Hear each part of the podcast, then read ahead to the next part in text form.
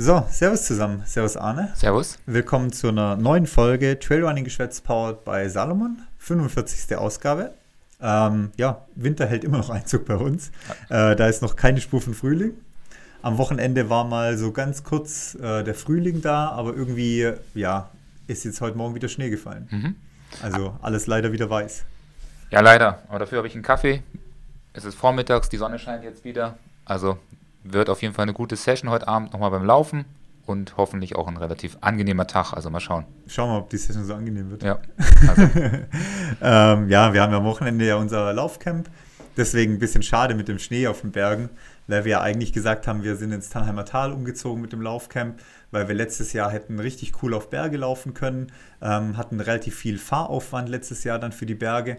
Ähm, ja, dieses Jahr wären wir besser in Füssen geblieben mit dem Camp und wären hier schöne Trails um den Alpsee und ums Schloss rumgelaufen. Mhm. Aber ja, so steckt man halt nicht drin. ja, ich glaube, es wird trotzdem cool.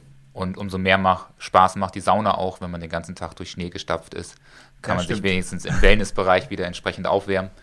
Dann macht es da ein bisschen mehr Spaß. Ja, das stimmt. Also Ja. von dem her hat man sich das Essen und die Sauna natürlich noch, nachher noch mehr verdient, wenn man sich dadurch den Schnee gewühlt hat.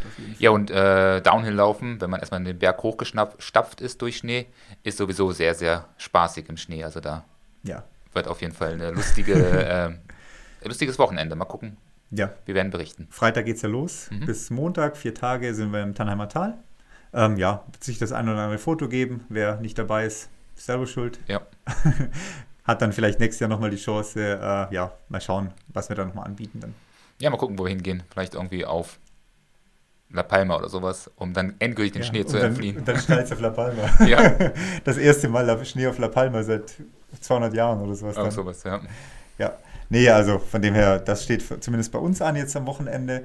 Ähm, ja, ansonsten Mountain Man ist auch nicht mehr weit entfernt und Bad Reichenhall, wer beim ersten Golden Trail Series äh, Rennen läuft, da sind wir auf jeden Fall auch äh, zu Gast Mhm. und werden uns da auch auf die Strecke wagen. Also wer uns da anquatschen will, einfach machen. Ja, haben wir noch einen oder anderen kleinen Beitrag davor, wo wir noch ein bisschen berichten werden und natürlich auch schon mal über die Golden Trail Serie sprechen werden. Ähm, hast du eigentlich die, die Dings rausgedruckt? Das hast du vergessen, ne? Nee, das haben wir, noch- das haben wir noch nicht rausgedruckt. Wobei, da muss ich eigentlich nur die Top-ITRA-Liste ausdrucken, dann weiß man, wer bei der Golden Ja. Trail World Series läuft. Ähm, schaut euch mal die Meldeliste der Golden Trail World Series an, die gestern veröffentlicht wurde von Salomon. Ähm, also gerade die Männerliste ist halt brutal. Mhm. Remy Bonnet, Kilian, Wormsley, David Manini, ähm, ja, und ganz unten irgendwo tauchen Innenhofer und Roach auf dann.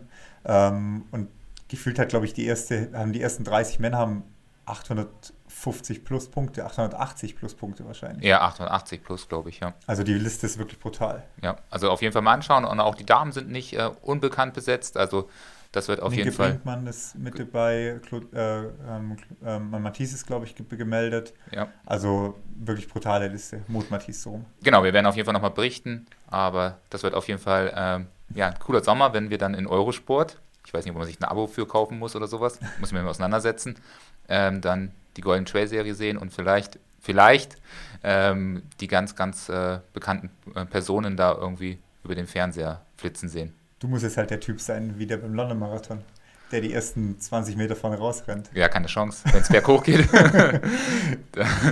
dann, äh, wird das, glaube ich, nichts.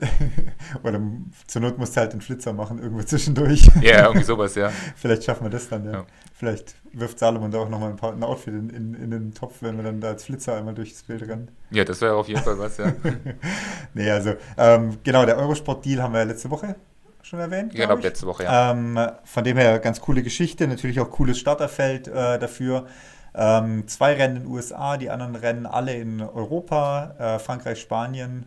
Äh, ja, doch, Frankreich und Spanien, glaube ich, komplett. Ja. Italien ist das Finale dann auch. Also ähm, starke Rennen mit dabei. Schweiz ist auch mit Serie Sinal wieder dabei. Also da auch äh, starke Besetzung wieder. Ja, sind wir mal gespannt. Und wie gesagt, dann auch die Übertragung und sowieso wahrscheinlich wieder gute Berichterstattung in YouTube und Co. Genau, jetzt kommt die Hammer-Überleitung. Wer vielleicht selber mal bei der Golden Trail Serie starten will und da bei der World Series bei 880 ITRA-Punkten vorne mitmischen will, wir haben wieder Coachingplätze frei. Ja, Also, ah, das war gut, ja. gute Überleitung, ja. nee, also wir haben wieder ähm, ein paar Coachingplätze frei. Fünf Plätze sind im Moment frei. Ist also, wer Interesse hat am Coaching, äh, über unsere Webseite twopeaksendurance.de äh, buchen. wenn die fünf Plätze weg sind, sind sie weg. Also First Come, First Serve. Ähm, ja, geht auch nicht nach Leistungsprinzip oder sowas, sondern also äh, ohne Spaß beiseite ist wirklich für jeden äh, eine, eine, gute Möglichkeit, sich im Training zu verbessern, sich auch professionell trainieren zu lassen, wenn man Ambitionen auch hat, äh, sein Wettkampfziel nur zu erreichen oder vielleicht etwas weiter reinzulaufen. Ähm, informiert euch da gerne mal bei uns.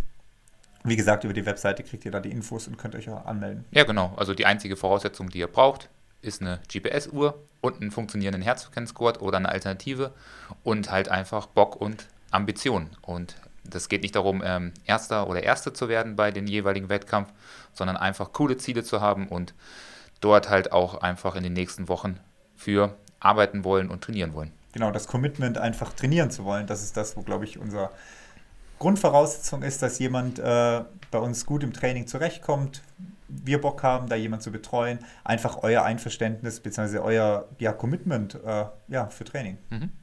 Genau, also so viel zum Werbeblock auf jeden Fall. Ja, so. Passt schon mal. Ähm, wir fangen mal an mit den Ergebnissen. Was ist denn passiert letztes Wochenende?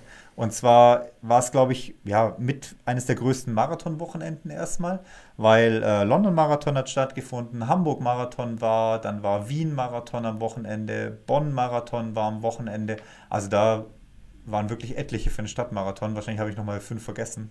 Ja. Ähm, wenn man durch Zürich war auch noch. Boston war ja auch noch so halb. Boston war Montag sozusagen. Ja, das haben wir, glaube ich, letzte Woche schon besprochen. Ne? Genau, ja. ja. Ähm, aber wie gesagt, äh, Zürich war jetzt auch noch am vergangenen Wochenende. Also wirklich, äh, ja, eines der Top-Marathon-Wochenenden und auch ergebnistechnisch eines der Top-Wochenenden. Wenn man London nämlich anschaut, äh, Kelvin Kiptum wäre nämlich fast eine Sensation gelungen. Mhm. Der ist nämlich nur 16 Sekunden am Weltrekord von Kipchoge vorbeigeschrammt. Ja. Ähm, 2-1 25 ist er nämlich gelaufen. Mit 23 Jahren. Mit 23 Jahren in seinem zweiten Marathon. Ja. Also ich glaube, die, die erste Zeit war schon sehr, sehr stark. Ja, Valencia war er, glaube ich, 10 Sekunden nur noch mal langsamer oder mhm. sowas. Also auch unter 2.01, äh, unter 2.02 so rum. Aber jetzt äh, noch mal näher an Kipchoge rangekommen und eben, der Typ ist halt 23. Ja. Also. Also entweder ist es nächstes Jahr vorbei oder wir da sehen da wahrscheinlich die nächsten Jahre nochmal die, die Weltrekorde äh, purzeln und vielleicht auch auf offizieller Strecke mal die zwei Stunden. Und was natürlich auch gut ist, ist es äh, Konkurrenz für die, die vielleicht auch die ähm, Welt, äh, Weltbestmarke angreifen wollen, haben wir ja gesagt, dass es immer ein bisschen ein Problem ist, dass es oft immer nur ein Sportler ist, der die Chance hat, es wirklich zu erreichen. Und jetzt sind es vielleicht schon mal zwei oder zukünftig auch noch ein, zwei mehr, die halt einfach bei einem gut besetzten Marathon auch sich gegenseitig pacen können, um dann eine Hammerzeit vielleicht von 2 Stunden 00 oder drunter rauszuhauen. Ja, man hat es ja in Berlin so ein bisschen gesehen. Kipchoge fehlt da einfach jemand, ähm, der dann mit ihm zieht, der ihn da eventuell ähm, ja, motiviert, beziehungsweise auch einfach hilft, das Tempo zu halten. Und weil halt alle anderen Meilen weit davor wegbrechen. Und wenn du jetzt hier Kiptum äh, und Kipchoge auf einer Strecke hast, dann hast du halt schon mal zwei, die jetzt in Berlin sich da vielleicht nochmal die letzten zehn Kilometer pushen können gegenseitig. Und dann hätte es vielleicht gereicht mit den zwei Stunden. Ja, oder es wird so ein taktisches Rennen, dass es hinten raus verbummelt wird, die ganze Sache. und dann doch wieder irgendein Pacer gewinnt, der ja. ab 30 eigentlich schon abreißen lassen musste und wieder alle überholt. Ja, oder so. Ja, bei den Frauen in London hat die Sifan Hassan gewonnen mit 2,18,33 mhm. und sie ist zu erwähnen, weil sie halt mehrmals stehen geblieben ist im Marathon. Ja. Hat man dann in Live-Bildern gesehen, dass sie stehen bleibt, einmal kurz den Oberschenkel nach hinten dehnt und dann einfach direkt wieder anläuft. Ist halt eigentlich, ja, eigentlich der Tod bei so, einem, bei so einem Lauf, da wirklich so aus dem Rhythmus rauszugehen und wirklich dann wieder anlaufen zu müssen. Aber hat ihr gereicht, auch wenn es am Schluss doch relativ knapp war. Aber ja, kann auch ein Konzept sein ja, starke Zeit auf jeden Fall. Ich bin mir nicht ganz sicher bei ihr, aber wird einer der ersten Marathons sein, die sie gelaufen ist. Da werden nicht viele davor gewesen sein, weil die letzten Jahre war sie ja eher auf den ähm, Leichtathletikdistanzen noch unterwegs. Genau, 5000 10.000 Meter ist sie auch Olympiasiegerin. So genau, und teilweise ist sie, glaube ich, auch noch die 1, anderthalb Kilometer gelaufen, also 1, mhm. also 1500 Meter. Also da war sie vorher unterwegs. Deshalb mal schauen, was dort auch geht, wenn sie sich da vielleicht langfristig auf den Marathon konzentriert. Aus deutscher Sicht, weg von London, ähm, doch, nee, London war auch aus deutscher Sicht. Nee, da hat man niemand dabei. Ähm, äh, in Boston war quasi äh, ähm, ähm nicht Richard Ringer, sondern ähm, Henrik Pfeiffer ist in Boston gelaufen. Ja. Ähm, Hamburg war nämlich aus deutscher Sicht äh, sehr erfolgreich, weil wir haben in Hamburg zwei Olympiaqualifikationen geschafft. Äh, Richard Ringer hat äh, die Olympia-Qualifikation mit 2,808 Mhm. sich geholt. Ist wohlgemerkt bei 2,810 ist die Quali. Ja. Also hat es spannend Punktlandung, gemacht, zwei ja. Sekunden. Ähm, man hat es auch im Livestream gesehen, dass er Richtung Ziel läuft und der Moderator fängt schon an, ja, Richard Ringer, locker Quali, locker Quali. Und du denkst so, nee, so locker wird das nicht. Und gefühlt schreist du den an, nein, das wird nicht locker, der muss Gas geben. Und weiterhin der Kommentator, ja, locker, und das wird ihm locker reichen. Und ich denke so, nein, das wird knapp. Und dann hat es halt doch gereicht auf zwei Sekunden. Ja, So ein bisschen wie damals mit der Wormsley 100 Kilometer, 6-Stunden-Geschichte, ähm, wo du denkst, ja, locker reicht es ihm und dann zoomt die Kamera raus und denkst, nee, wird nicht reichen. ja, es ist die Perspektive dann. Ne? Gerade wenn es so eine Gerade ist oder sowas und du auf der Gerade stehst und nicht an der Seite, dann täuscht es dann doch und dann sind 200 Meter oder 100 Meter doch eine lange, lange Strecke, die noch zu überwinden geht. Und Also- das ist nicht ganz so einfach, nochmal einen Sprint zu laufen am Ende. Richard Ringer hat es spannend gemacht und ist jetzt die, der Dritte, der die Olympia-Quali eigentlich stehen hat. Nach äh, Philmon Abraham und äh, Amanal Petros ist er jetzt der Dritte, der die äh, deutsche Olympia-Quali gelaufen ist im Marathon. Und bei den Frauen hat es die Fabienne Königstein nämlich geschafft. Ja, Die ist eine 2,25,48 gelaufen. Hat es gar nicht so spannend gemacht, weil die Marathon-Quali-Zeit ist über eine Minute weg. Also bei ihr hat das gut gereicht. Somit auch bei den Damen eine Qualifika Qualifikantin mehr. Da weiß ich jetzt aber gerade aktuell nicht, ob es da schon mal jemand gibt oder Katharina Steinruck es eventuell schon geschafft hat oder probiert das wäre hat. jetzt meine Frage gewesen. weiß ich nicht. Okay, dann nächster Punkt. genau. ähm, nee, aber starke Leistung ist ja schön. Ja. ja. Bei den, ähm, der Sieger vom Hamburg-Marathon war aber Bernhard Köch mit 2 Stunden 4 Minuten und 9 Sekunden, auch neuer Streckenrekord. Da sind eher relativ viele Streckenrekorde der, der Marathons in letzter Zeit alle gefallen. Bei ihm war es ein bisschen lustig beim Zieleinlauf, weil er ist ins falsche Ziel gerannt. Ah, okay. Halbmarathon-Ziel Nee, ins? Staffelziel ist er Okay. gelaufen. Und die standen aber mit dem Banner schon beim Marathon-Ziel, um ihn zu empfangen. Und dann haben sie gemerkt, ah, der biegt in falsche Ziel ab. Und dann sind sie mit dem Banner schnell rüber auf die andere Seite gerannt, um dann ihm das Zielbanner Mhm. hinzuhalten. Ja. Vielleicht soll er mich eine Brille aufsetzen, dass man das Ziel auch sieht. ja, also hat dann trotzdem natürlich gezählt als Sieg und auch als neuer Streckenrekord. Ähm, wer sich verzockt hat in Hamburg ist äh, Haftom Veldey, der ja auch für Deutschland startet. Der ist nämlich äh, bis Kilometer 35 auf 2 Minuten, äh, 2 Stunden 6 Kurs gewesen. Mhm. Also Amanol Petros, äh, seine Gegend, ist dann aber hochgegangen, geplatzt und ist mit 2,49 noch, hat er sich ins Ziel gerettet. Er hat gemeint, er hatte schon bei 15 Magenprobleme und hat sich dann aber noch, äh, ja, durchgerettet hinten raus, wollte aber unbedingt durchlaufen nicht aufgeben. Ja, wenn man solche Dinge in zwei Stunden läuft, solche Marathons oder knapp über zwei Stunden, dann kann man sich dann auch durchretten. Unser Ja. Eins, der dann vielleicht bei ja, zwei Stunden 40, 50 oder sonst wo rauskommt oder bei vier Stunden, da kann man sich dann oft nicht mehr retten, weil dann ist es ein sehr, sehr, sehr langer Tag und nicht eben mal so ein Zwei-Stunden-Ding. halt dann, ja. Ja, ich meine, bei ihm spricht man hier, wenn er bei 35 Kilometer platzt, dann hat er noch sieben Kilometer, die läuft er in drei Minuten Schnitt, dann hat er es in 20 Minuten auch nach Hause gebracht. Ja. Und bei uns oder bei jemand anders sind es halt dann noch 40 Minuten oder 50 Minuten. ja, da wird auch mal eine lange Sache dann auf jeden Fall. Und ja, muss man immer so ein bisschen in Relation sehen, auf jeden Fall. ja, das war so das, was, glaube ich, in der Marathonwelt äh, abging am Wochenende. Kommen wir zur Trail-Welt. Da war ja äh, Ultra Trail Fränkische Schweiz. Gefühlt, ja, der Newcomer von äh, unter den Läufen, zweites Ja. Jahr. Genau, super schnell ausgebucht. Also es, Mhm. wenn du da nicht schnell genug dran warst, dann hast du keinen Platz mehr bekommen auf den Strecken. Zweite Austragung und dieses Mal auch mit zwei Strecken, soweit ich das Genau, zum ersten mitgekommen Mal habe. eine Speed Trail Strecke, auch 33 Kilometer, Hälfte der Strecke. Und wie du sagst, sofort ausgebucht gewesen. Ich hatte zehn Athleten da oder sowas.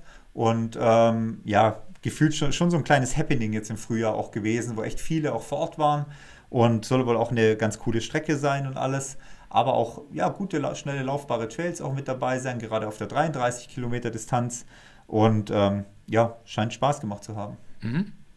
Ähm, Sieger bei den Damen, für unser Büro nämlich sehr äh, erfreulich. Äh, Carola Rennhack hat das Rennen gewonnen gehabt. Ja. Über die 66 Kilometer Ultradistanz vor Anna Jansen und Juliane Hoffmann. Und bei den Herren Sieger Alex Dautel Ja, vor Adrian Niski und Markus Brennauer. Beim Alex Dautel müssen wir kurz über die Style-Polizei auf jeden Fall sprechen. Ja. Die sollte man da auf jeden Fall einfach mal einschalten. Mal kontrollieren lassen. Mal ja. kontrollieren auf jeden Fall. Ähm, ja, vielleicht müssen wir in Zukunft alle mit Sonnenhut und offenem Hemd äh, laufen, dass wir die Ultraläufe gewinnen. Ja, er hatte auf jeden Fall so ein offenes Hemd an, also weiß nicht was, ein aufgeknöpfte ähm, ja, Hemd einfach. Ja. Hawaii-Hemd, ja. Komplett offen. Ja. Oberkörperfrei. Und, ähm, und halt so einen typischen ähm, Salomon-Laufhut. ich glaube, es war kein Salomon-Hut in dem Fall, aber so ein Fischer Cowboy-Hut, Ja, Wüstenhut, Wüsten- keine Ahnung, was das. Ding ist, aber ja, verboten. Aber ist okay, vielleicht der neue Trend in der Zukunft. Also finde ich auch cool, dass man dann so ähm, auf so eine Strecke geht und einfach drauf scheißt, wie man sich vielleicht normalerweise kleiden würde. Also Respekt und cool, dass er gewonnen hat. Glückwunsch. Ich meine, sie haben es auch einfach gemacht, indem sie einfach null Pflichtausrüstung ausschreiben. Dann kannst du halt auch machen, was du willst. Und ähm, Mhm. Ich glaube, ja, er hat ja nicht mal einen Trailschuh an, ne? nee, Nike Straßenschuhe gelaufen. Ja. Wenn schon, denn schon. Ähm, also von dem her, ja, ganz coole Veranstaltung, ähm, die da auch wirklich auf Spaß halt auch ein bisschen aus ist. Und, aber trotzdem starke Zeiten gelaufen wurden Mhm. auf jeden Fall. Ähm, beim Speedtrail auch äh, starker Sieger Markus Bergler, Mhm. mit dem wir uns ja beim Transalpin auch ein bisschen rumschlagen durften. Die zwar meistens weit vor uns waren, aber wir zumindest am Anfang sie irgendwo gesehen haben. Ähm, zweiter Platz äh, Sven äh, Starklauf, dritter Platz Frank Gatzemeyer. Ja. Und bei den Frauen auch wieder für uns äh, erfreulich. Also die, Ja, es lohnt sich bei uns zu trainieren, sag die ich mal. Büromänner haben nicht abgeliefert, die Bürofrauen haben auf jeden Fall abgeliefert. Ja, ich sag mal, die, die Männer waren nicht so erfolgreich, leider. Also, Marcel, Sind auf den Kopf gefallen. ja, im wahrsten Sinne. Oder ausgestiegen wie Patrick. Ähm, Lisa Hamburger Siegerin, Nadja Fessler Zweiter, Michaela Ilk Dritte. Und ähm, ja, auch hier die Lisa ist, glaube ich, auch im Gesamtfeld relativ weit vorne reingelaufen eigentlich. Sechster, siebte, irgendwie sowas. Also irgendwie in den Top Ten auf jeden Fall. Ja. Ja. Und ähm, also auch hier deutliche Zeiten unter, zwei, unter drei Stunden für die 33 Kilometer in der Spitze bei den Mhm. Herren. Und äh, ja, Ich glaube, bei den Damen leicht drüber. leicht drüber. Ja. 10 Minuten, 3, drei Stunden 10, 3 Stunden 12, sowas in dem Ja. Dreh rum. Also sehr, sehr gut zu laufende 33 Kilometer auf jeden Fall. Genau. Einzige Problem war Strecke. Ja, Ich glaube nicht, dass der Veranstalter Schuld hat, soweit ich das gehört habe, sondern wahrscheinlich ähm, schlaue Wanderer ähm, die Streckenmarkierung umgehängt haben oder weggeweht worden. Ich weiß es nicht genau. Äh, viele haben sich verlaufen, auch viele, die Ambitionen auf die vorderen Spitz Spitzenplätze hatten, haben sich irgendwo nochmal verrannt. genau. Ich hatte auch jemand, der äh, ja 5 Kilometer mehr gesammelt hat, der normalerweise hätte wahrscheinlich locker in die Top 10 reinlaufen können oder Top 5 vielleicht sogar reinlaufen hätte können beim Ultra und 5 Kilometer mehr halt einfach gesammelt hat und Ja. dann die Top 10 halt verpasst hat. Aber hier der, auch der Hinweis, es ist ein Traillauf, ladet euch die Tracks einfach auf die Uhr, lauft die Tracks ab, auch wenn sie, wenn ihr keine Kartenprogramme habt auf den Uhren, weil die vielleicht noch ein bisschen ältere Modelle sind, so ein ähm, ja, Pfad vorgezeichnet, das geht ja eigentlich auf jeder Uhr, die man heutzutage für ein paar Euro bekommt. Und wenn man sich da den, den GPS-Track äh, auf die Uhr lädt, dann kann man auch so ein bisschen zumindest sehen, wenn man falsch abgebogen ist und dann notfalls nach 100 Meter wieder zurücklaufen. Genau, wenn ihr diese Wurmnavigation habt, ihr dann auf der Uhr anstatt der Karte. Und ähm, ja, ihr seht jetzt nicht, ob, wenn ihr an die Kreuzung kommt und da gehen drei Trailwege weg, die so im 5-Grad-Abstand geradeaus wegführen, dann wird es natürlich schwer, das mit der Wurmnavigation zu erkennen. Aber wenn ihr geradeaus läuft und euer Track auf der Uhr macht einen rechten Winkel, dann wisst ihr halt, ihr seid falsch. Oder spätestens nach 50 Meter, 100 Meter fängt die Uhr zu, an zu vibrieren und sagt hier äh, Route verlassen dann würde ich mal nachschauen, ob ich vielleicht noch auf der richtigen Route bin oder ob ich vielleicht schon länger keine Streckenmarkierung mehr gesehen habe. Mhm. Weil das ähm, natürlich Streckenmarkierungen an Kreuzungen eventuell umgehängt werden oder ja, vom Bär gefressen werden oder vom oder sonst irgendwas, irgendwelche Kinder äh, spielen damit rum oder sowas. Passiert alles, aber dann kommt meistens nach 50 Metern nochmal eine Markierung. Also die meisten Veranstalter markieren ja inzwischen so, dass wenn ihr ähm, über eine Kreuzung rüberlauft, dass die Markierung einer Kreuzung ist, kurz nach der Markierung als Bestätigung, dass ihr richtig seid und dann danach kommt nochmal irgendwo eine zur Bestätigung. Und ähm, ja, wenn ihr den Track dann noch auf der Uhr habt, dann habt ihr da die Sicherheit, dass ihr richtig seid. Ja, ich weiß es auch. Irgendwie in so ein Rennen willst du keinen kein GPS-Track auf deine Uhr packen. Da willst du dich ja aufs Rennen konzentrieren und nicht irgendwo noch navigieren oder sowas.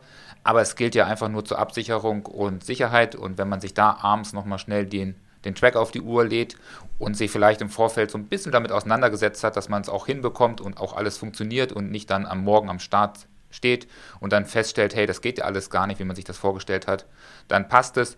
Und ich kann es halt empfehlen, bei jedem Traillauf zu machen. Die, die ähm, Platzierungen sind meistens dann auch schon einige Minuten Unterschied, so dass man den Vorderen oder die Vordere auch nicht mehr sieht, um sich an der zu ähm, orientieren. Und deshalb ladet euch die Tracks dann drauf und dann habt ihr auch Ruhe. Gilt für die Spitzenathleten als auch für die äh, hinten im Feld. Aber bei den Spitzenathleten bekommt man es dann, dann leider mit, dass sie sich verlaufen haben und sie dann verärgert sind, dass sie vielleicht ihre Leistung nicht abrufen konnten oder drei, vier Plätze weiter hinten sind. Aber ich würde sagen, ein bisschen selber schuld. Genau, also ihr habt alle 500, 600 Euro Uhren am Handgelenk, äh, nutzt einfach die Funktion, die die haben. Ja. Weil dafür, dafür sind sie da.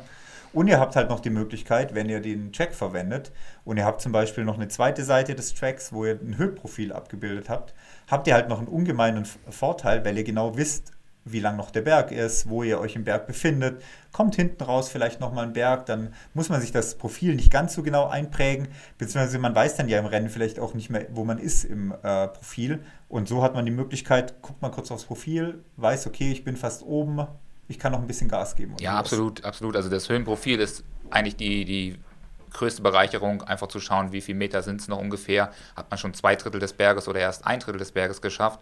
Kommt da vielleicht nochmal so ein kleiner Gegenanstieg, den man gar nicht mehr in Erinnerung hat, wenn man sich das Höhenprofil im Vorfeld angeschaut hat? Also lohnt sich. Ja, genau, also macht, macht das. Ja. Klarer, klarer Befehl, macht das. ähm, ja, schauen wir nach Spanien. Da war nämlich der Peñagalosa äh, Trail.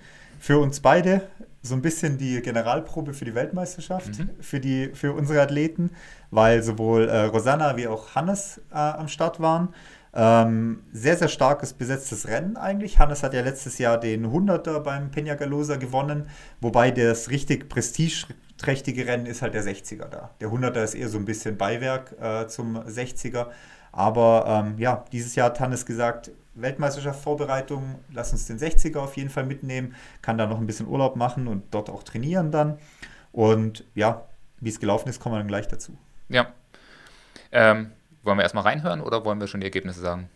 Hm, wir fangen mal mit den äh, Ergebnissen an, würde ich okay, sagen. Okay, ja. Genau, also bei den äh, Damen fange ich mal mit der Siegerin an. Mhm. Die äh, Gemma Arenas Alcazar hat gewonnen.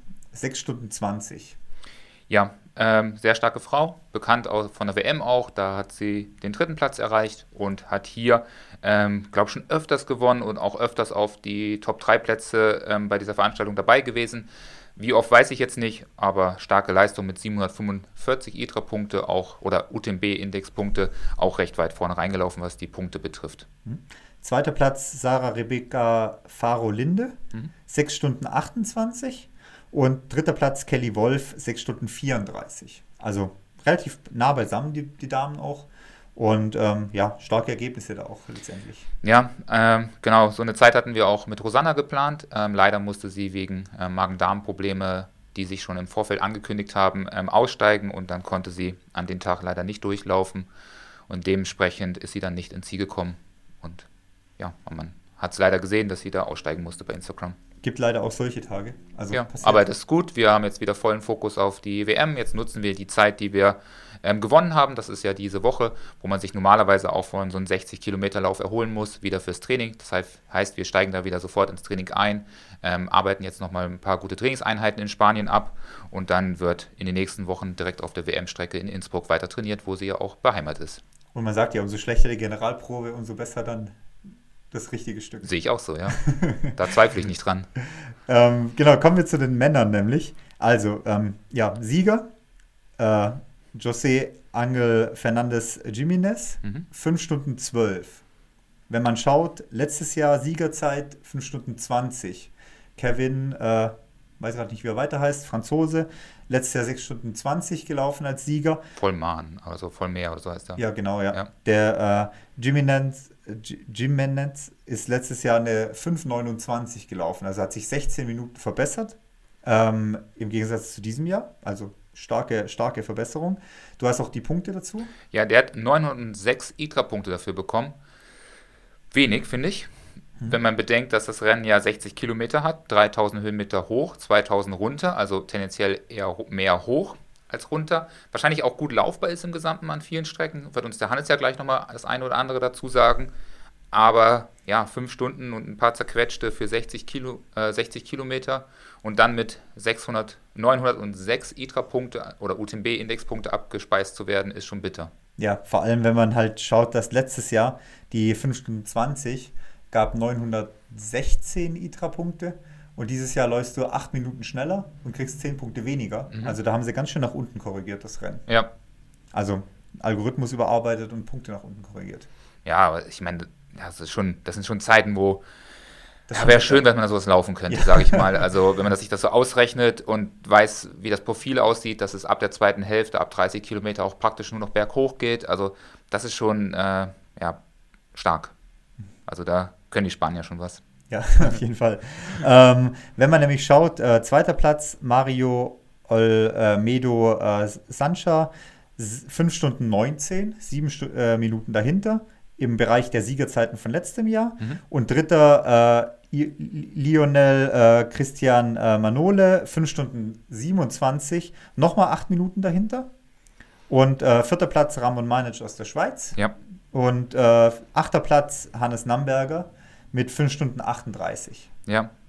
Direkt, direkte Konkurrenten für die Langdistanz bei der WM. Beide. Genau. Ramon Manic ist ja auch schon gemeldet für, gesetzt, gesetzt für ja. die Weltmeisterschaft. Hannes entsprechend natürlich auch für, für das deutsche Team. Ähm, also bei der WM gibt es da auf jeden Fall ein Wiedersehen.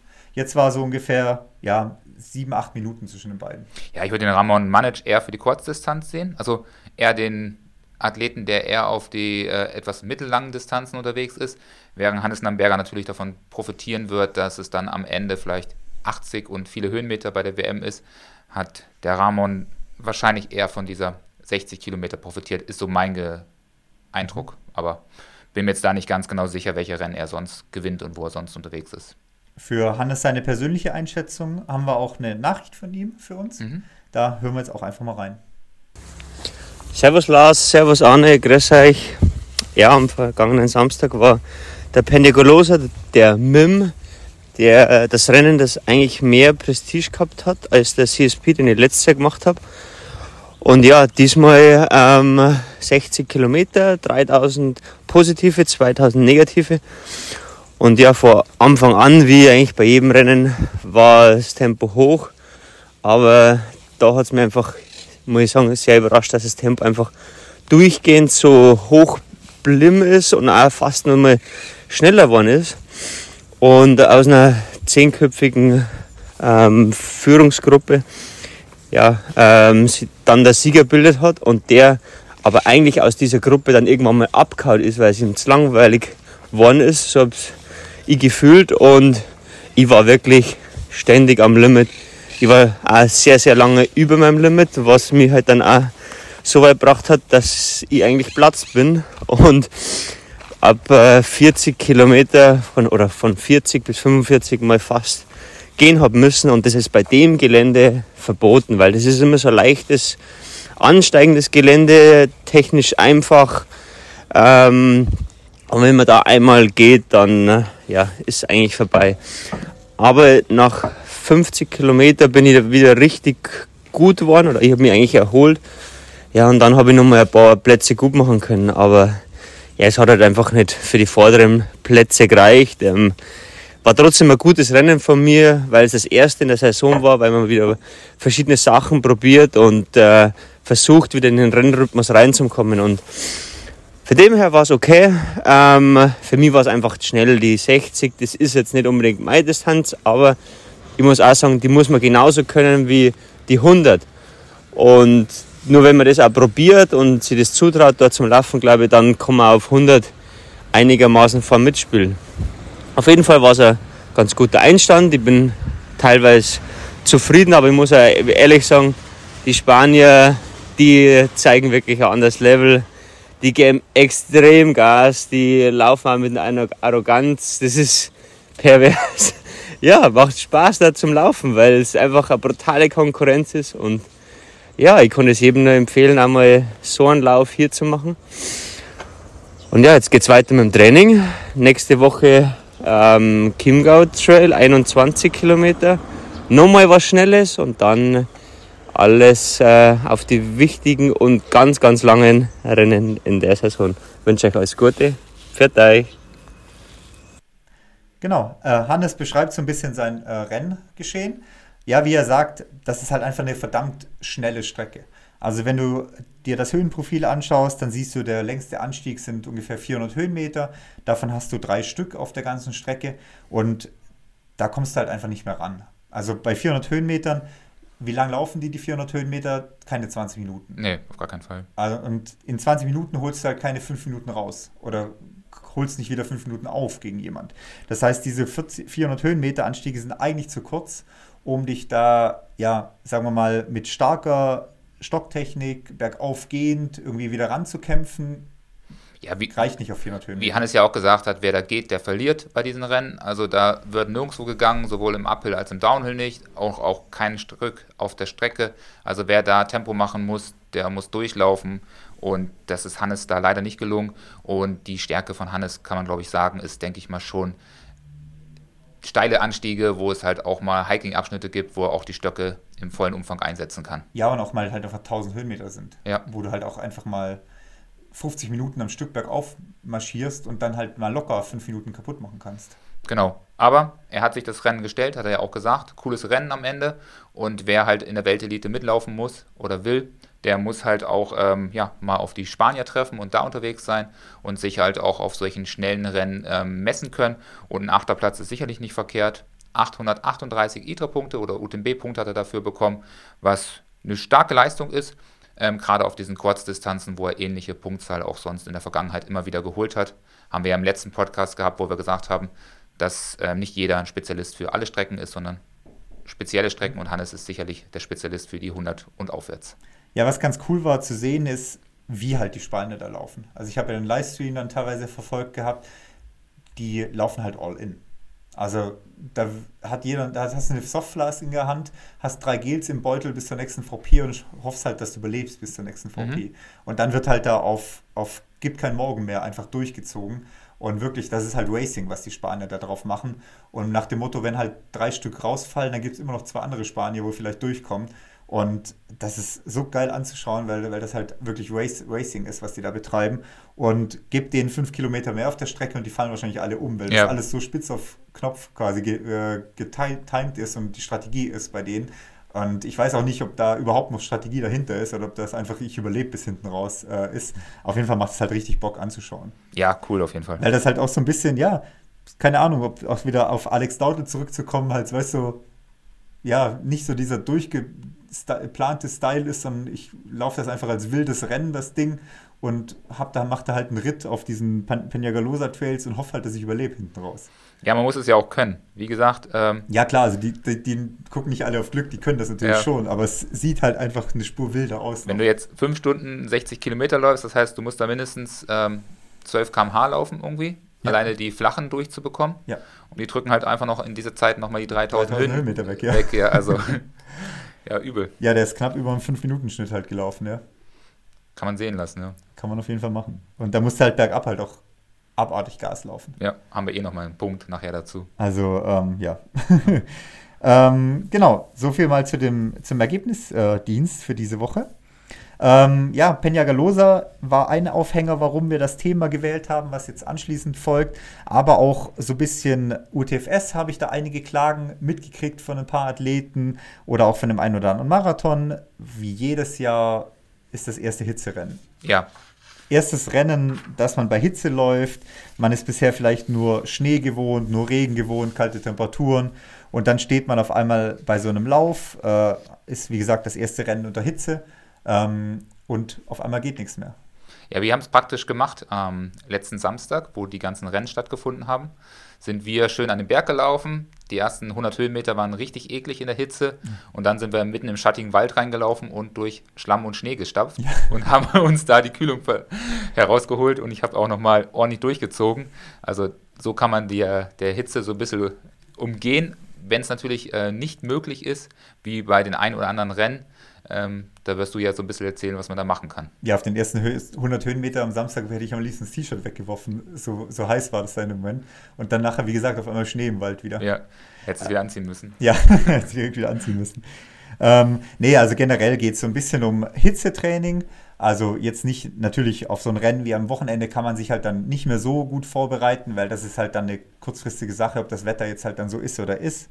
Aber wenn ihr zum Beispiel wisst, ihr lauft jetzt Transvulkania, ähm, ihr lauft in, äh, keine Ahnung, im schlimmsten Fall Marathon des Sables oder irgendwie sowas und wisst dann, da wird Hitze mich erwarten, dann gibt es so ein paar Punkte, die man so ein bisschen beachten kann und da wollen wir jetzt einfach mal durchgehen mit euch mhm, zusammen. Genau.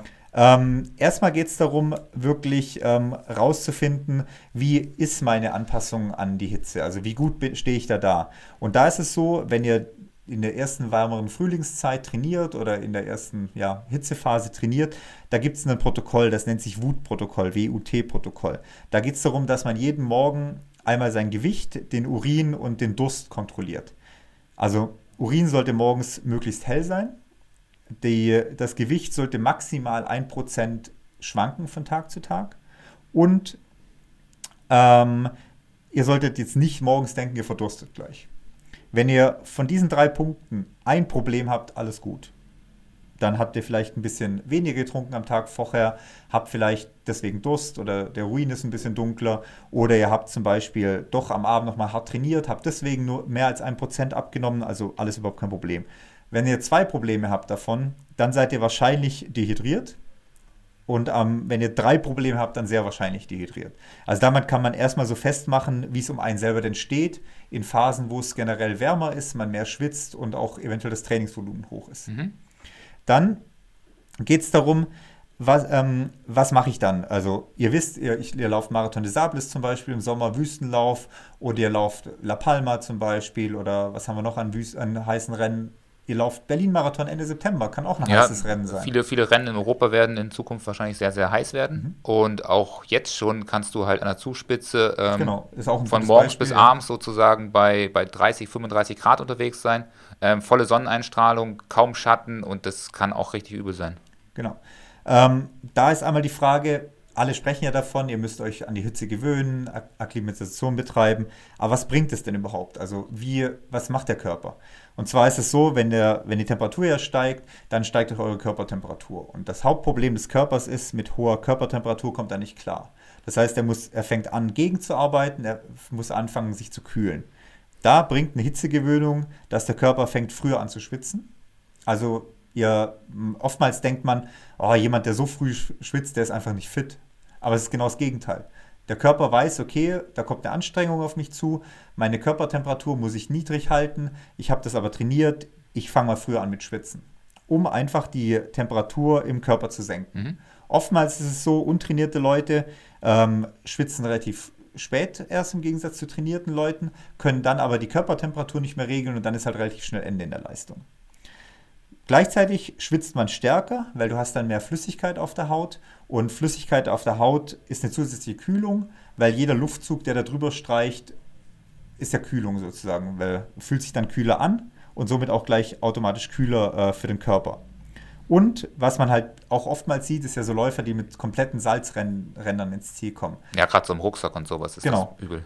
Habe ich, ist bei mir zum Beispiel auch oftmals so. Aber da lernt der Körper durch Hitzegewöhnung den äh, Elektrolytgehalt im Schweiß runterzusetzen.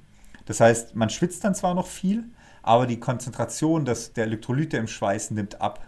Das heißt, der Körper kann zwar viel Wasser verlieren, aber er verliert nicht gleichzeitig äh, die Elektrolyte oder Salze. Genau, aber wenn ich jetzt weiße Ränder habe, dann ist es eher noch ein Negativzeichen oder schon ein positives Zeichen? Das habe ich jetzt gerade nicht verstanden. Eher noch einen negativen. Okay. Weil der Körper ja dadurch relativ viel Natrium, relativ viel Elektrolyte verloren hat. Mhm. Deswegen hast du ja Salzränder quasi. Genau, also das heißt, wenn ich jetzt am Anfang der Saison oder beim ersten Hitzerennen sehr viel Salz rausschwitze und beim zweiten dann deutlich weniger, dann wird da auf jeden Fall eine Anpassung stattgefunden haben. Genau, das, ist, das merkt man, das, daran kann man es zum Beispiel festmachen. Gleichzeitig äh, steigt äh, Blutplasmavolumen, um die Hitze besser nach außen zu transportieren und die Herzfrequenz steigt langsamer, wenn man besser akklimatisiert ist. Mhm. Also das sind so Punkte, was es überhaupt bringt, äh, sich zu akklimatisieren. Ähm, wenn man mal schaut, wie das überhaupt funktionieren kann, sich zu akklimatisieren, dann wird es äh, eher ein bisschen schwieriger. Ähm, eine Stunde am Tag sollte man sich draußen in der Hitze bewegen. Also es bringt nichts im Sommer nur zu sagen, ich laufe meine Sachen nur abends oder nur früh morgens, weil und ich gehe der Mittagshitze aus dem Weg, weil nachher im Wettkampf könnt ihr es halt auch nicht machen. Da sollte man eine Stunde am Tag das Ganze doch in der Hitze machen. Und die Anpassung dauert bis zu 14 Tage. Mhm. Wobei man aber sagt, nach fünf bis neun Tagen hat man das Maximum erreicht, wofür sich der Aufwand lohnt. Also wenn ihr fünf bis neun Tage ähm, Anpassung an die Hitze einplant, dann ist es ausreichend. Alles darüber bringt dann zwar noch ein bisschen mehr, aber der Aufwand wird dann zu groß. Genau, also das heißt, wenn ihr jetzt in ein anderes Land fahren würdet, das heißt dort andere klimatische Bedingungen vorfindet, vielleicht auch noch feuchte Temperaturen oder äh, Luft sehr, mit sehr hohen mhm. Luftfeuchtigkeit. Dann ist es sinnvoll, dass man da mini, Minimum mal eine Woche vorher anreist, um sich dort auch anzupassen. Zwei Tage vorher jetzt irgendwie im, im asiatischen ähm, Dschungel ein Rennen zu machen, zum Beispiel bei der WM in Thailand, ist da eher kontraproduktiv. Da sollte man dann schon mal eine Woche eher da sein, um sich auch anzupassen. Genau, das ist so die Hauptessenz daraus, wenn man die Möglichkeit nicht hat. Da kommen wir nachher noch dazu, was man dann machen kann. Aber es geht vor allem auch darum, ähm, wenn man halt das macht mit der Anpassung an die Hitze, sollte man in der Zeit nicht voll intensiv trainieren. Mhm. Das heißt also nicht volle Intervalle trainieren in der Hitze, sondern wirklich ähm, mittelintensives Training bis leichtes Training. Und wenn du das halt 10 bis 14 Tage lang machst vorm Rennen, dann äh, sind die negativen Auswirkungen aufs Rennen eventuell größer, wie, wir, wie dir diese vier, fünf Tage mehr noch was bringen. Also deswegen ist fünf bis neun Tage wirklich das äh, Optimum und äh, alles drüber, wie gesagt, dann büßt du wahrscheinlich eher schon wieder Leistung ein, weil du halt keine Intensität mehr laufen kannst, sondern halt nur noch lockere Sachen laufen musst, als dass dir dann nachher die Hitzegewöhnung wirklich was bringt. Ja, du, du, du reist halt an, machst einen kurzen Block, wo du ein bisschen rausnimmst und machst nochmal eine leichte äh, Vorbelastung vom Wettkampf, vielleicht irgendwie sowas. Aber ja. wie du sagst, ich denke, es ist sinnvoll, da eine Woche vorher anzureisen ja, man muss sich, ja eh ruhig machen. Genau, anzupassen und die Ruhe zu nutzen und ein paar lockere Läufe zu machen. Genau, wichtig ist, ähm, wenn ihr euch nicht vor Ort akklimatisieren könnt, also wenn ihr nicht die Möglichkeit habt, eine Woche vorher nach, auf äh, La Palma zu fliegen, in die Sahara zu fliegen oder wie auch immer, ähm, kann man das durch Saunagänge machen. Wohlgemerkt ohne Belastung. Mhm. Also nicht irgendwie Radfahren in der Sauna, sondern einfach nur Saunagänge. Ähm, zusätzliche Kleidungsschichten, also immer ein bisschen wärmer anziehen oder auch mal einen Lauf bei 15 Grad mit Windjacke oder mit der Regenjacke durchziehen, auch wenn wahrscheinlich jeder blöd guckt in dem Moment. Aber auch das ist einfach den Körper zu triggern, dass er mit der Erhöhung der Körperkerntemperatur klarkommen muss. Und Training in heißen Räumen gehört eben auch dazu. Also einmal natürlich die Anpassung durch Saunagänge, dass der Körper mit, generell mit der Hitze umgehen kann. Und dann einmal getrennt davon die Anpassung mit Training in heißen Räumen. Also in Sauna trainieren ist doppelt das muss nicht sein. Ja. Aber zumindest in erhitzten Räumen trainieren kann dann vom trainingstechnischen Punkt wieder helfen. Genau, das merkt man auch gut, wenn man ins Fitnessstudio geht und dort halt ähm, Ausdauergerät benutzt oder dort trainiert, dass man am Anfang wirklich schwitzt und schwitzt und man denkt gar nicht, wo das alles herkommt und hin soll. Und ja, nach drei, vier Einheiten wird das auch deutlich besser und man hat sich da auch trotz der gleichen Intensität recht gut angepasst. Mhm. Genau, oder wie jetzt zum Beispiel ein paar Athleten von uns ja auch in der Vorbereitung auf Thailand äh, gemacht haben, ist quasi mit dem Heizlüfter auf der Rolle im Keller sitzen oder den Raum vorher hochheizen und dann trainieren. Dann hast du einfach diese 5, 6, 8 Grad mehr im Raum und das ist halt direkt eine Belastung für den Körper, dann wieder mit der Hitze klarzukommen oder damit zu dealen, trotzdem die Körpertemperatur runterzukriegen. Genau, und wenn es, also wir haben es uns teilweise auch im Badezimmer gemacht. Das heißt, die haben im Badezimmer auf der Rolle gesessen. Das heißt, die Luftfeuchtigkeit steigt dann auch nochmal deutlich an in so einem kleinen Raum wenn man dann sowieso schon schwitzt und deshalb kann man dann den Effekt ähm, Thailand und WM recht gut ähm, ja, nachentwickeln. Ob es dann am Ende den riesen Mehrwert herausbringt, ja, das werden wir nie rausfinden, aber die Leistungen haben ja gestimmt überall. Genau. Ähm, was auch so eine Sache ist, es gibt ja auch Sensoren, die man dafür nutzen kann. Mhm. Ähm, Hannes hat da jetzt gerade diesen Core Body Temperature Sensor getestet. Wir sind jetzt noch nicht zu einem Ergebnis gekommen, ob sowas wirklich was bringt, ähm, weil du mischst ja auch außen auf der Haut äh, quasi die Temperatur. Da muss man einfach noch ein bisschen schauen, wie sowas wirklich auch dann im Alltag verfolgbar ist, beziehungsweise als normaler Sportler verfolgbar ist. Bei den ganzen Studien wird das immer mit äh, Thermometern äh, gemessen, die man entweder als Pille schluckt oder halt dann auch äh, ja, über die Muskeltemperatur teilweise misst. Und ähm, ja, mal schauen, ob da diese Body Core Temperature Sensoren wirklich dir einen Mehrwert bringen können im Training, dass du weißt, okay, jetzt habe ich die und die Körpertemperatur erreicht. Ähm, jetzt muss ich aufpassen von meiner Leistung her oder ob es einfach nur ein nettes Gimmick ist. Genau, es ist so ein Gerät, was man, oder kleine Platte, die man sich ja nochmal zusätzlich an den äh, Brustgurt mhm. montiert und dadurch kann man die Temperatur sich direkt ähm, auf der Uhr auch anzeigen lassen. Das heißt, man kann das ähnlich als Pacing-Möglichkeit nutzen wie die, der Puls, wie Wattleistung oder Pace-Leistung, je nachdem, was man da gerade braucht. Und dann hätte man eine weitere Möglichkeit, das mit einzubeziehen. Mal gucken, ob es mehr ist als ähm, kurzzeitiger Trend, der vielleicht kurz aufploppt, wobei so ganz groß ist es noch nicht. Ne? Nee. Also mal schauen, was daraus kommt. Ich denke mal, die Triathleten werden es in der nahen Zukunft entdecken und ähm, zu Tode testen und dann werden wir vielleicht auch mehr Informationen dazu bekommen und damit vielleicht auch mal in Zukunft arbeiten oder auch nicht. Ja, du hättest halt einen Marker, wenn du weißt, okay, meine Körpertemperatur steht jetzt bei 40,5. Jetzt gehe ich dann gleich hoch, wenn ich nicht aufpasse. Ich muss ein Stück rausnehmen oder sowas. Genau, aber da habe ich ja auch schon mit dir diskutiert und habe ja gesagt, die Herzokenz wird es wahrscheinlich vorher anzeigen, dass man schon drüber läuft. Das heißt, man sieht es schon an der Herzokenz, weil der ja oder die ja sozusagen alle Parameter mit einzieht. Wenn die Leistung zu hoch ist, wenn die Verpflegung nicht mehr passt, wenn der Stress für den Körper zu hoch ist oder die Hitze zu hoch, dann sieht man doch sehr viel an seltsamen Herzogenzwerten, die dann nicht mehr zu den Leistungsparametern passen können. Genau, also inwiefern der Sensor wirklich was bringt, ja, wird die Zukunft zeigen. Aber es ist auf jeden Fall ein Feld da, was halt viel beforscht wird, ähm, gerade im Sinne der ja, Klimaerwärmung, aber auch, dass Großevents halt immer mehr in ähm, sehr heißen Regionen stattfinden und nicht mehr in Europa oder in klimabesseren ähm, Zonen. Genau, weil wenn es jetzt nämlich so ist, ihr seid äh, nicht akklimatisiert oder ihr seid akklimatisiert, ihr tretet jetzt beim Wettkampf an. Ähm, oder ihr habt, ja, ihr habt vielleicht keine Akklimatisierung betrieben. An dem Tag hat es überraschend 25, 30 Grad. Ähm, was könnt ihr jetzt machen? Ähm, da gibt es vor allem die Möglichkeit, vorkühlen, also beim, beim Wettkampf wirklich sich vorzukühlen.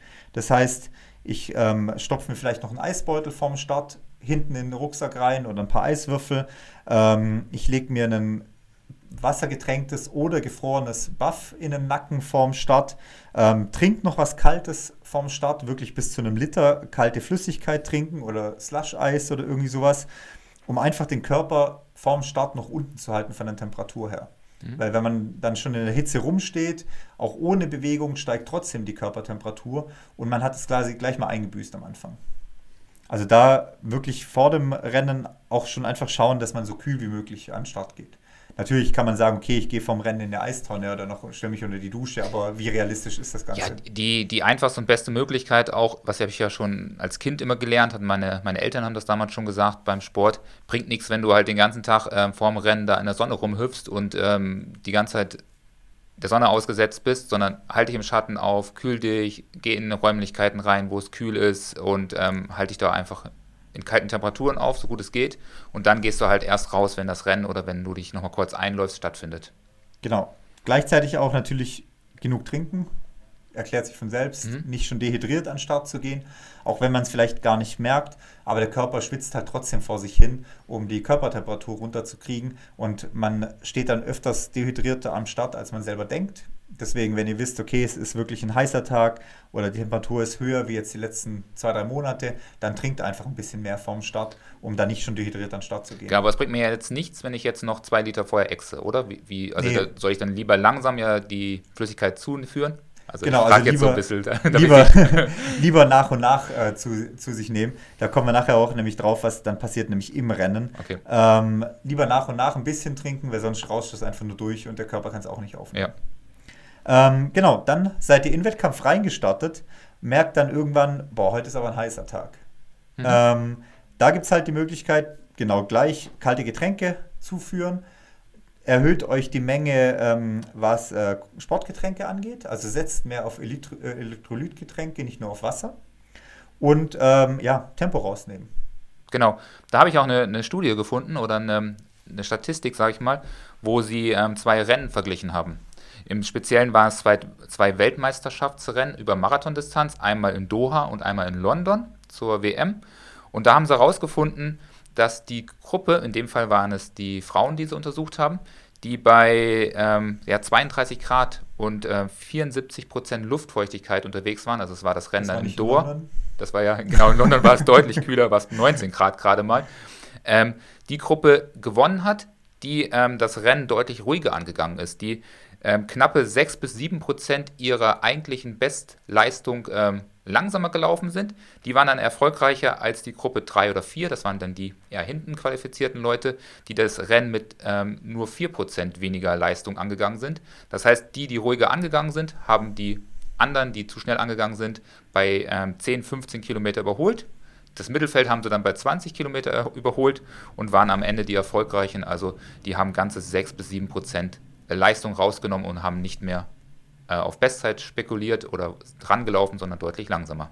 Also auch da dann, wenn du wisst, okay, heute heißere Temperaturen, denk nicht, ja, ich starte mal schnell und nehme dann entsprechend irgendwann mal raus, sondern lieber gleich zwei Schritte rausnehmen und dafür gleichmäßig durchlaufen. Mhm. Genau, das haben sie gemacht und waren dort erfolgreich und haben mhm. sich halt die Medaillen geholt oder die Top Ten Plätze. Okay. auch gute, also schon mal eine gute, gute Taktik zum sich merken auf jeden ja. Fall. Ja, genau. Um, ja, wurde auch so ein bisschen in Frage gestellt dort am Ende. Ist wahrscheinlich eher wieder individuell, ob natürlich diese 6 bis 7 Prozent äh, bei sehr heißen Bedingungen, auch diese heißen Bedingungen wurden in dem Fall nicht definiert, ist wahrscheinlich dann auch wieder unterschiedlicher, wie du beschrieben hast, je nachdem, wie sich der Körper an die Hitze angepasst hat. Ähm, sowas ist, was jeder Breitensportler für sich auch mitnehmen kann, dass er sagt, okay, ich würde jetzt vielleicht gerne drei Stunden laufen, das wäre mein absolutes Ziel. Ist nicht möglich, weil 25, 30 Grad momentan äh, herrschen draußen und dementsprechend regle ich einfach meine Zielzeit um 6 bis 7 Prozent runter.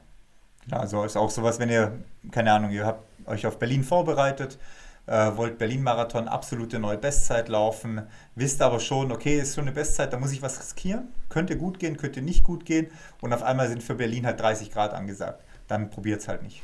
Genau, oder ihr habt jetzt zum Beispiel ähm, den Marathon in Frankfurt im letzten Jahr gelaufen, plötzlich relativ warm mit Temperaturen, unerwartet für die Jahreszeit ähm, und wart im Gesamten immer noch ein gutes Rennen unterwegs, habt aber vielleicht nicht eure absolute Zielzeit erreicht, dann könntet ihr jetzt nochmal nachschauen, ob ihr vielleicht 6 bis 7 Prozent unter den ähm, Level unterwegs gewesen seid, was ihr euch hättet vorgenommen.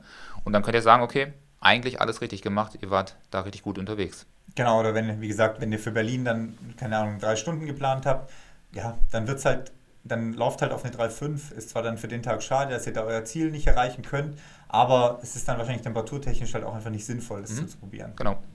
Ähm, wenn ihr weiter längere Rennen in der Hitze dann plant, also wir sind ja immer noch was ist während des Wettkampfes, dann umso länger das Rennen wird, umso heißer die Temperaturen sind, fangt an, Wasser und Kohlenhydrate wieder zu trennen.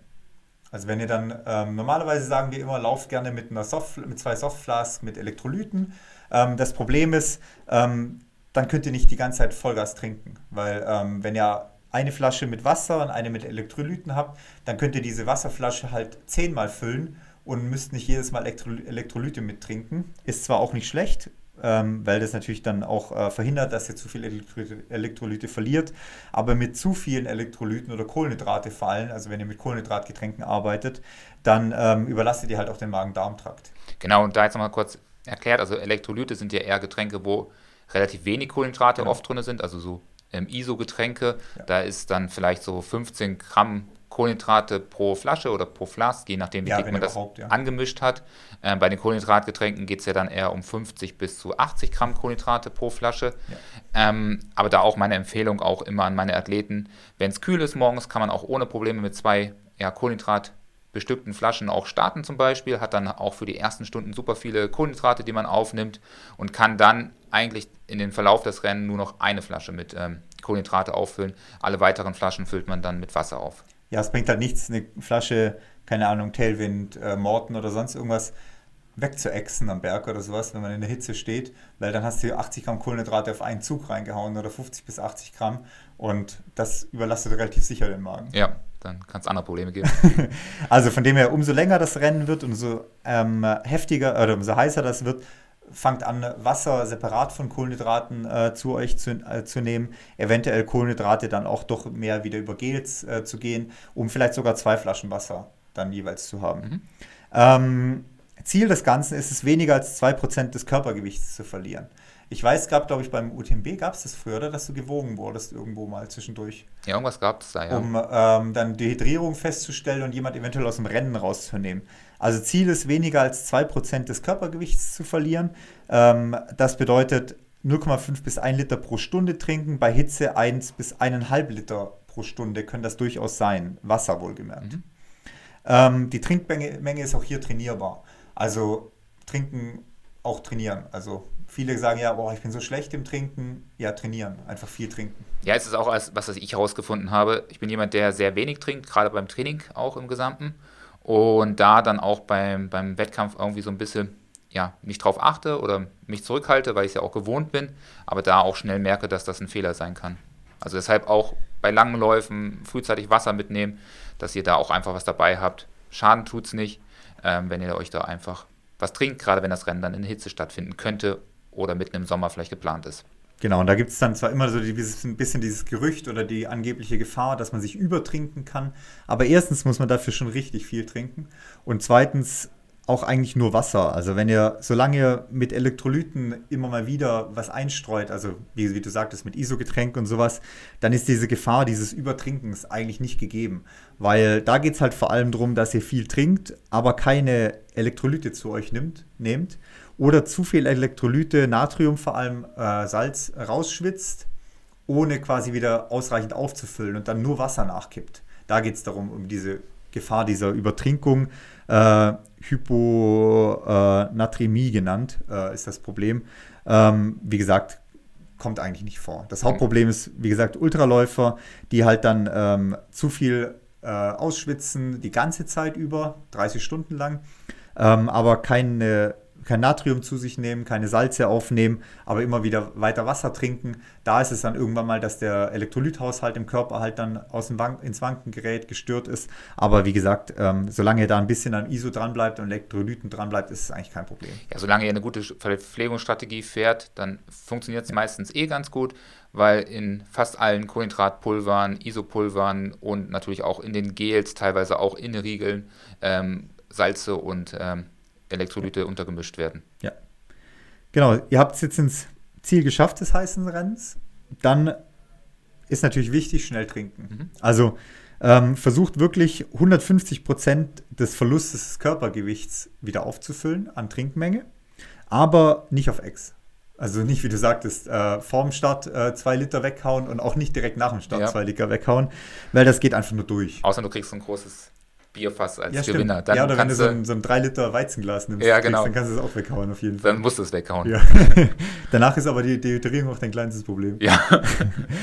nee, also versucht da wirklich ausreichend zu trinken, wenn ihr im Ziel seid, aber übertreibt es nicht, sondern eher über einen längeren Zeitraum immer wieder. Ist auch was zum Beispiel für Etappenrennen, also auch Transalpine, ihr habt ein heißes Jahr, heiße Etappen, dann in dem Moment, wo ihr im Ziel seid, trinkt einfach bis, zum, bis zur Pasta-Party einfach die ganze Zeit. Und zwar immer wieder Schlücke, Schlücke und nicht auf einmal zwei Flaschen weghauen oder ja. sowas. Ähm, am besten sieht man euch dann gar nicht mehr ohne Flasche irgendwie rumlaufen. Natürlich auch Recovery Drinks, äh, um Elektrolyte direkt wieder aufzufüllen mit Eiweiß und Kohlenhydrate und so weiter, ist aber ein anderes Thema. Äh, leider kein Alkohol, ja. weil Alkohol dann nicht fördernd ist für die Dehydrierung. Also da das finnische Bier so eher anti, äh, ja, alkoholfrei zu wählen.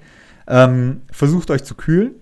Das heißt, auch wenn ihr ein hartes Rennen gelaufen seid, auch wenn es nervig ist, aber auslaufen oder ausgehen hilft dem Körper runterzukommen, was die Temperatur angeht, weil ihr habt ja immer noch nassen Schweiß auf der Haut. Dadurch, dass ihr geht oder rennt, habt ihr einen Luftzug, hilft dem Körper äh, zu kühlen.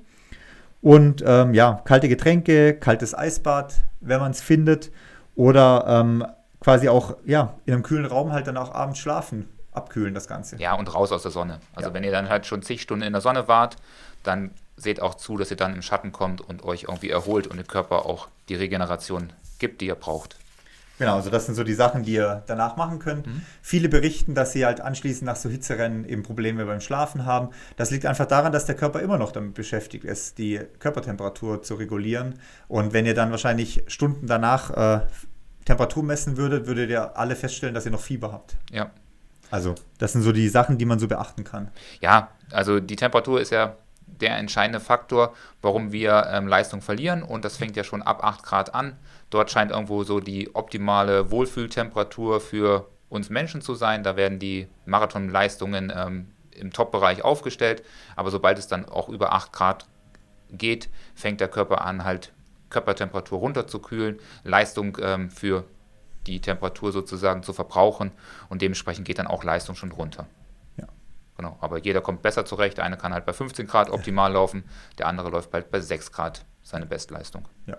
Oder eben jemand, der halt im Hitzetemperatur, in heißer Temperatur lebt, ist halt auch anders angepasst. Der Körper ist ganz anders angepasst, wie jemand, der jetzt quasi, keine Ahnung, von Island kommt oder mhm. so. Genau, also da auf jeden Fall Gedanken machen. Es gab auch da so ein paar Statistiken, wo sie ähm, den Berlin-Marathon von 1974 bis 2019 untersucht haben. Ähm, wo sie herausgefunden haben, dass natürlich die Spitzenathleten mit heißen Tagen sehr gut umgehen können, weil sie sich wahrscheinlich damit auch beschäftigen und auseinandersetzen oder auch vielleicht aus Regionen kommen, wo sie äh, entsprechende Temperaturen vorfinden. Ähm, die breite Masse der, der Berlin-Teilnehmer, die sie da über die Jahre untersucht haben, leiden doch deutlich mehr und verlieren stark an Leistung im Gegensatz zu ihren Altbestleistungen.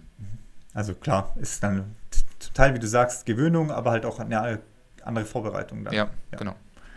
Genau, so viel zum äh, Hitzethema. Ähm, kommen wir sicherlich im Sommer noch ein, zwei Mal drauf zurück, wenn es dann wirklich heiß wird. Ähm, ja, jetzt abschließend, äh, ja, die WM-Nominierungen trudeln. Ja, wir haben ja schon wieder ein spannendes Thema, wir. ähm, genau, es gibt die ersten WM-Nominierungen. Du hast gesagt, die Franzosen haben nominiert. Ja, die beziehungsweise die Franzosen sind mit einem Team auf jeden Fall schon in Innsbruck vor Ort, trainieren ja. schon auf der Strecke. Ob das jetzt das letztendliche Team ist oder vielleicht auch noch weitere Ausscheidungen stattfinden, keine Ahnung. Auf jeden Fall sind die schon mitten im Team auf der Strecke. Ja, äh, Berglauf Deutschland oder das Berglaufteam Deutschland hat äh, berichtet, die Franzosen sind angereist. Es sah jetzt noch nicht so aus, als ob alle dabei gewesen sind. Kann sich sicherlich nicht jeder erlauben, jetzt aus dem Arbeitsleben auszutreten und mal eine Woche lang in Innsbruck zu trainieren. Aber war eine ja, eine kleine Schar auf jeden Fall angereist. Ich sag mal, die Schar war auf jeden Fall größer als unsere Thailand-Abgeordnete äh, äh, Gruppe. Ähm, und ähm, irgendwie so eine leichte Ironie hat man aus diesem Text herauslesen können. So nach dem Motto, ähm, ja, was machen die Franzosen schon in Innsbruck? Man kann ja eh nicht auf den Strecken trainieren, was sollen sie da? Ähm, ich würde sagen, ich finde es geil, dass sie da hingehen, ja. dass sie da schon ähm, trainieren. Ob sie nun jetzt auf den Strecken trainieren oder äh, auf Innsbruck äh, auf der Laufbahn trainieren, gemeinsam als Team, absolut toll. Ja, sie haben ein Team. Sie haben ein Team. Wir haben noch nicht mal ein Team. Wir wissen auch, dass weitere äh, ja, Nominierungen immer noch nicht passiert sind. Einige haben wohl den Nominierungen Kontakt schon äh, gehabt oder haben auch schon Informationen bekommen. Aber ich glaube, es wissen noch nicht mehr alle bei der Langstrecke, ob sie starten dürfen oder nicht oder nach Innsbruck sollen oder nicht. Genau, und wir sind jetzt sechs Wochen vor der WM. Mhm. Ähm, ja, UTFS war wohl nochmal ein Nominierungsrennen. Ja, also das haben wir nochmal rausgefunden. Also keine Ahnung, wer, es sind jetzt einige starke Athleten ja auch dort unterwegs gewesen, haben sich dort auch nochmal gezeigt. Ähm, war wohl ein Nominierungsrennen, wie wir jetzt erfahren haben. Ja, und wir sind sechs Wochen vor der WM. Also irgendwann muss ja auch mal gut sein und man kann den Kader vielleicht auch mal aufstellen, ohne dass man jetzt noch fünf Rennen anschaut. Ja, vor allem, wie wir sagen, wir, wir stehen jetzt hier sechs Wochen vor einer Weltmeisterschaft. Es geht um 80 Kilometer. Training ist jetzt halt durch. Ja. Also du kannst, wenn du jetzt halt weißt, du läufst die 80 Kilometer, dann kannst du dich noch sechs Wochen darauf vorbereiten. Aber wenn du jetzt halt heute angerufen wirst, sagst, hey, geil, du wärst dabei bei den 80 Kilometern, ja. Und eigentlich eher auf Kurzstrecken abgezielt hast oder ja, so. Kannst halt vergessen. Ja. Also das, das ist halt einfach ein Unding. Das ist, äh, das muss zwei Monate, drei Monate vorher muss da ähm, auf jeden Fall mal Signale gegeben werden, dass du eventuell dabei wärst, um dich entsprechend vorzubereiten. Weil du kannst ja jetzt nicht auch noch blind äh, bis vier Wochen vorher auf 80 Kilometer Weltmeisterschaft trainieren und dann heißt es ja, sorry, äh, du bist halt nicht dabei und dann darfst du dir fröhlich ein anderes Ziel suchen. Ich meine, wir haben nicht so viele Rennen. Es ist ein Trailsport mit 80 Kilometern. Das ist nicht einfach umzuschwenken. Ja, ja, und das ist halt auch die Sache. Also es wird halt auch keine ähm, Trainingseinheiten oder Gruppeneinheiten dort in Innsbruck geben, dass man da als Team hinfährt. Ähm, können wir lange von hoffen. Die Athleten, die eh aus Innsbruck kommen, aus deutscher Sicht, sind da ja, bevorteilt. Alle anderen müssen selber ähm, zusehen, dass sie sich finanziell dort ja, hinfahren oder sich selber halt ähm, die Sachen heute regeln und äh, bezahlen. Da wird das Team nichts übernehmen. Also deshalb braucht man da nicht ganz so ironisch über die Franzosen schreiben, die jetzt im, im Schnee stecken, aber geile Trainingseinheiten durchführen und auch wissen, ob sie dabei sind oder nicht. Ja, also da hätte schon lange eine Nominierung passieren müssen.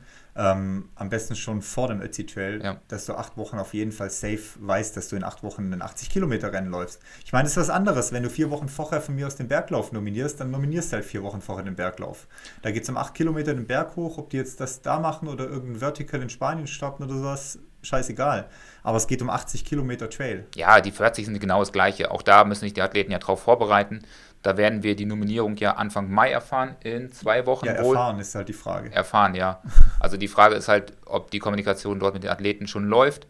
Ich weiß von einigen Athleten, dass sie noch nichts erfahren haben, noch nicht wissen, ob sie laufen wollen oder dürfen. Und das ist halt irgendwo ja sehr, sehr schade, sowohl für die 80er als für die 40er. Und ja, mal gucken, was jetzt der Ultra Trail Fränkische Schweiz mit sich gebracht haben, ob sich da nochmal Leute präsentieren konnten, die jetzt äh, vorher nicht auf der Rechnung waren oder jetzt noch hinfahren wollten. Aber irgendwann kann man auch sagen, okay, wir nehmen halt einfach die Ergebnisse vom letzten Jahr und schauen, ob die Athleten fit sind und stellen sie jetzt endlich mal auf. Und Ja, und im Endeffekt will man ja halt auch Leistung sehen. genau, und der, und der Punkt ist ja, es geht ja nicht um uns.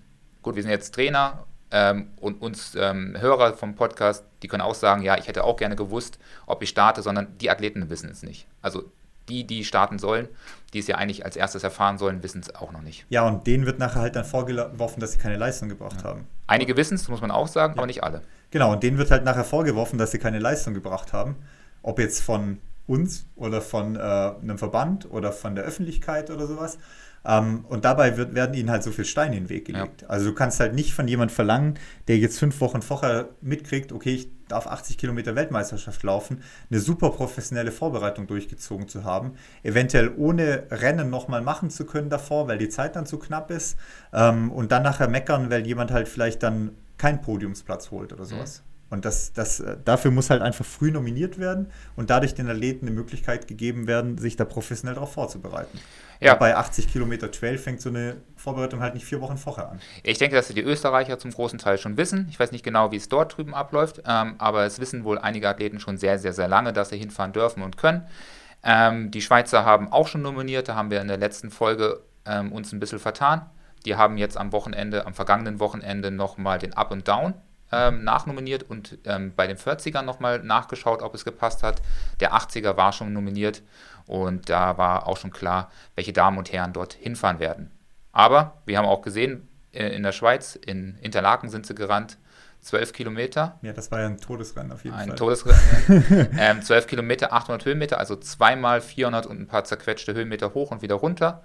Und äh, gewonnen hat ein sehr junger Athlet. Ja, Jonas äh, Soldini hat nämlich gewonnen. Mhm. Mit, äh, ja, festhalten 51 Minuten und 10 Sekunden auf 12 Kilometer mit 800 Höhenmeter. 850 waren es. 850 Ja. Höhenmeter. Also es ist halt mal ein, ja, ein schöner 420er Schnitt, 415er Schnitt auf 800 Höhenmeter. Ja, Mahlzeit. Ja, und da, Mit technischem Trail. ähm, die wissen jetzt wahrscheinlich, dass sie hinfahren dürfen, der oder die Gewinner. Ähm, und Aus deutscher Sicht immerhin Hanna Gröber. ja, gewonnen? sehr stark, ja. Eine Stunde, zwei, knapp unter einer Stunde, zwei Minuten. Also hier auf jeden Fall auch eine klare Empfehlung, was Up and Down angeht. Mhm. Ähm, aber eben, wie gesagt, das sind halt so Typen, mit denen man sich halt ermessen muss beim Up and Down. Ja, ich glaube, da haben, ich glaube, dass die deutschen Männer da keine Chance haben ähm, gegen solche Typen und es sind nicht mal Trailläufer, es sind Orientierungsläufer. Ja, das sind Orientierungsläufer. Ja. Und die laufen da einfach 51 Minuten und wenn man sich die Downhill-Zeiten dort anschaut, dann ist es deutlich unter drei Minuten. Genau, wir sind äh, ja weiterhin gespannt die nächsten Wochen, was passiert, die Genau. nächsten Tage. Also Ab Berglauf ist ja dieses Wochenende. Berglauf Deutsche Meisterschaft ist diesen Wochenende beim Hundseck Berglauf, wobei Berglauf in Klammer steht, weil 10 Kilometer, 650 Höhenmeter, ja, ist halt kein Berglauf mehr. Mhm. Also ja, wenn irgendjemand 28 Minuten läuft, tretet da bitte mal an und zerstört das Ding, weil ja, brauchst du halt nicht laufen können dafür. Also brauchst du kein Berglaufen dafür. Ja, ja, vielleicht. Aber es ist eh nochmal die letzte Möglichkeit für die äh, Vertical-Läufer, sich zu zeigen, wie es so heißt. Mal gucken, wer dabei ist. Kennen wir uns nicht so hundertprozentig aus. Mal schauen, wer das Ding gewinnt. Und für alle anderen, keine Ahnung, vielleicht ist Chiemgau ja auch nochmal eine Qualifikation Ja. in zwei Wochen. Oder der Mountainman hier in Nesselwang. Wer weiß. Mein Nesselwagen wäre auch nochmal vier, drei Wochen davor. Da kann ich mich nochmal präsentieren. Ja. nee, also, ja, ist alles ein bisschen schade, so wie es läuft, was man so mitkriegt, auch was die Kommunikation angeht. Aber wir werden uns dann, sobald die Teams äh, stehen, dann noch weiterhin auf jeden Fall noch tiefer damit beschäftigen. Genau, ja. Genau, also so viel, glaube ich, für diese Woche, würde ich sagen. Haben die Stunde auch schon wieder gut voll gemacht. Ähm, äh, ja, eigenes Training steht heute auch wieder an. Ähm, Nesselwang Mountainman steht bei mir als nächstes auf dem Plan, der Marathon. Ja, Bei dir die kurze Distanz. ja die S-Strecke ähm, 11, 12 Kilometer. Einmal hoch, einmal wieder runter.